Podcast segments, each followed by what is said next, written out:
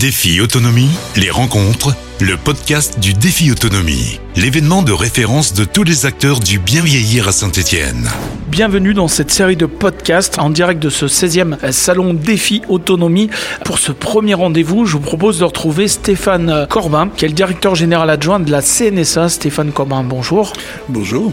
Alors, la CNSA, qu'est-ce que c'est la Caisse nationale de solidarité pour l'autonomie. On a une histoire euh, très récente, hein, puisque nous avons été créés suite à la canicule de, de l'été 2003. Mmh. À cette époque-ci, là, on parlait peu de canicule, mais qui avait, fait, qui avait fait beaucoup de morts. Qui avait fait beaucoup de morts, notamment auprès des personnes âgées euh, isolées. Le gouvernement a fait le choix euh, de, de mieux accompagner les personnes âgées, les personnes en situation de, de handicap, et a créé à la fois la CNSA, qui est peu connue à ce moment-là, mais qui a aussi créé la fameuse journée de solidarité ou lundi de Pentecôte, et qui a permis de donner des financements spécifiques justement pour l'accompagnement des personnes âgées. Alors justement, ce, ce, fameux lundi de Pentecôte, cette journée de solidarité, vous allez peut-être pouvoir nous, nous, en parler un petit peu plus, parce que c'est pas clair dans la tête, euh, y compris des salariés, hein, très souvent, hein, ils savent pas trop à, à, quoi, à, quoi, ça sert justement.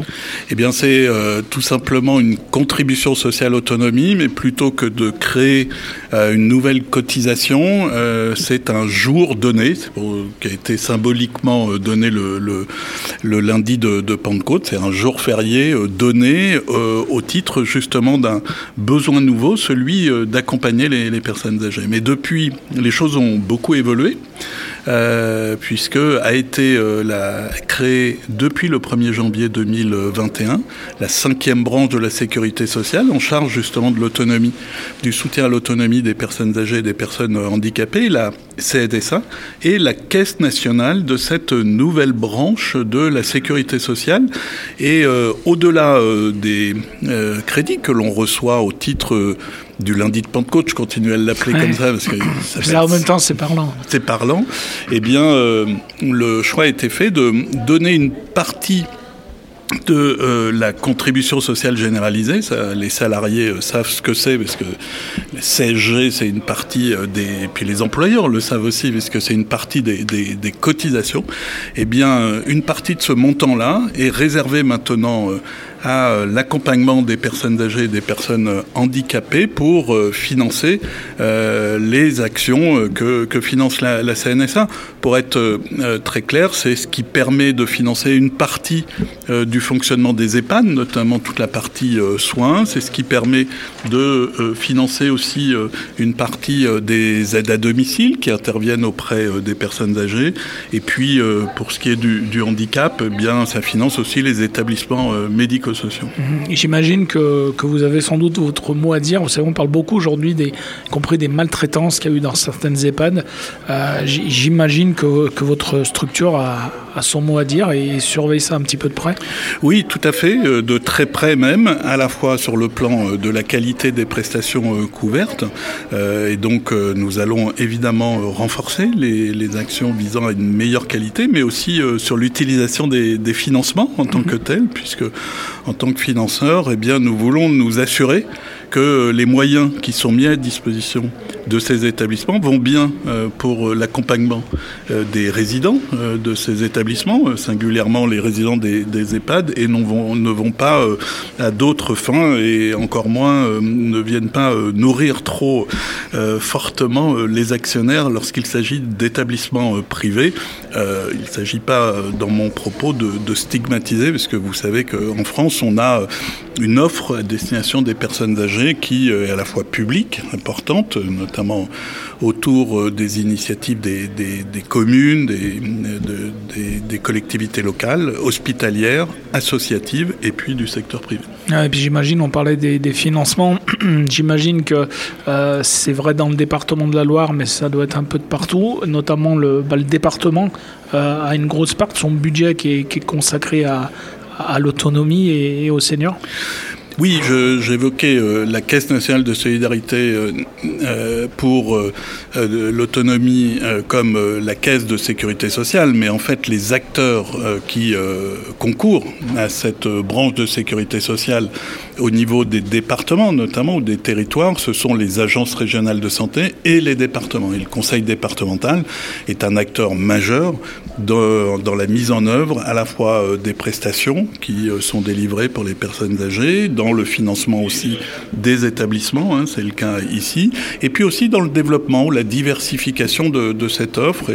Puisqu'on est dans, dans, la Loire, le département de la Loire euh, a développé de manière assez forte un habitat dit intermédiaire, c'est-à-dire des structures qui ne sont ni le, le domicile ordinaire ni euh, l'EHPAD, mais euh, qui permettent d'apporter des, des, réponses très satisfaisantes pour les personnes âgées. C'est le cas de ce qu'on appelle l'habitat inclusif et le département de la Loire est un des, des précurseurs en la matière. Oui, parce que c'est vrai que le, le, but peut-être à terme, hein, c'est de, de, favoriser le, au maximum la possibilité pour, pour nos anciens de, de pouvoir rester euh, chez eux. quoi. Oui, mais si vous interrogez euh, les personnes âgées aujourd'hui, mais encore plus euh, ceux de demain, c'est-à-dire peut-être mmh, nous-mêmes, peut ouais. euh, c'est un de vouloir rester dans son domicile, d'être toujours un habitant et de ne pas devenir un résident d'un établissement. Ça, c'est vraiment quelque chose de très fort.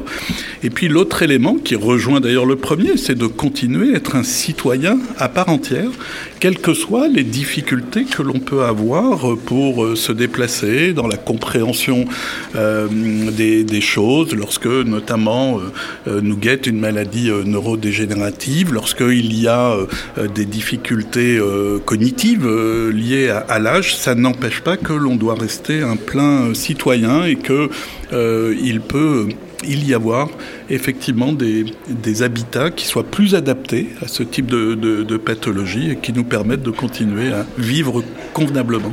Alors Stéphane Corbin, quels sont aujourd'hui les, les, grands projets, le futur en tout cas pour, pour la CNSA le futur, il est multiplié. D'abord, euh, pour poursuivre la conversation qu'on vient d'avoir, c'est comment on accompagne la transformation du, modèle, c'est-à-dire euh, comment on fait évoluer les EHPAD, comment on fait évoluer les réponses apportées aux personnes âgées, parce que les besoins évoluent. Ça, c'est un, point important. Le deuxième, c'est presque un, signal que je donne euh, ici, c'est que nous aurons besoin demain pour accompagner plus de seniors plus de professionnels du soin, de l'aide. Et euh, aujourd'hui, vous le savez, il y a euh, des pénuries de main-d'œuvre, on a un défaut d'attractivité de ces métiers. Peut-être que trop longtemps, ils n'ont pas été suffisamment bien payés. C'est pour ça que nous avons accompagné des revalorisations euh, salariales de ce secteur important. Il faut aussi rendre les conditions de travail plus attractives. On voit aujourd'hui pour les aides à domicile, avec l'augmentation du prix de l'essence, et bien que c'est compliqué. Donc faut euh, trouver des moyens pour que cette augmentation du prix de l'essence ne soit pas à la charge des personnes, bien évidemment. Et donc, euh, il faut accompagner cela. Et puis, le troisième euh, grand enjeu, puisque je suis le représentant d'une caisse nationale, eh bien, il est financier, bien sûr, puisque d'ici 2030, il va y avoir 2 millions de personnes âgées de plus de 75 ans en France tout le monde n'aura pas besoin de services, mais parmi ces 2 millions, certains non, auront besoin. Voilà. Et il faut trouver euh, des financements complémentaires. On sait aujourd'hui que euh, l'impôt ou les contributions sociales sont déjà assez élevées, donc il faut euh, trouver des formes qui viennent bien garantir les besoins de cette société qui vieillit. C'est à la fois une chance, mais il faut aussi faire évoluer notre système de protection sociale. Très bien, Stéphane Corbin, je vous remercie d'être passé par les studios d'RLF donc dans le cadre de ce 16e défi autonomie. On le rappelle, donc vous êtes directeur général adjoint de la CNSA, la Caisse nationale de solidarité pour l'autonomie. Et, et, on vous dit à très très vite pour, euh, bah, pour une prochaine rencontre. Merci. C'était Défi Autonomie, les rencontres, le podcast du Défi Autonomie. Défi Autonomie, c'est chaque année plus de 80 exposants, des conférences, des ateliers prévention, des réponses concrètes à vos questions. Défi-autonomie.com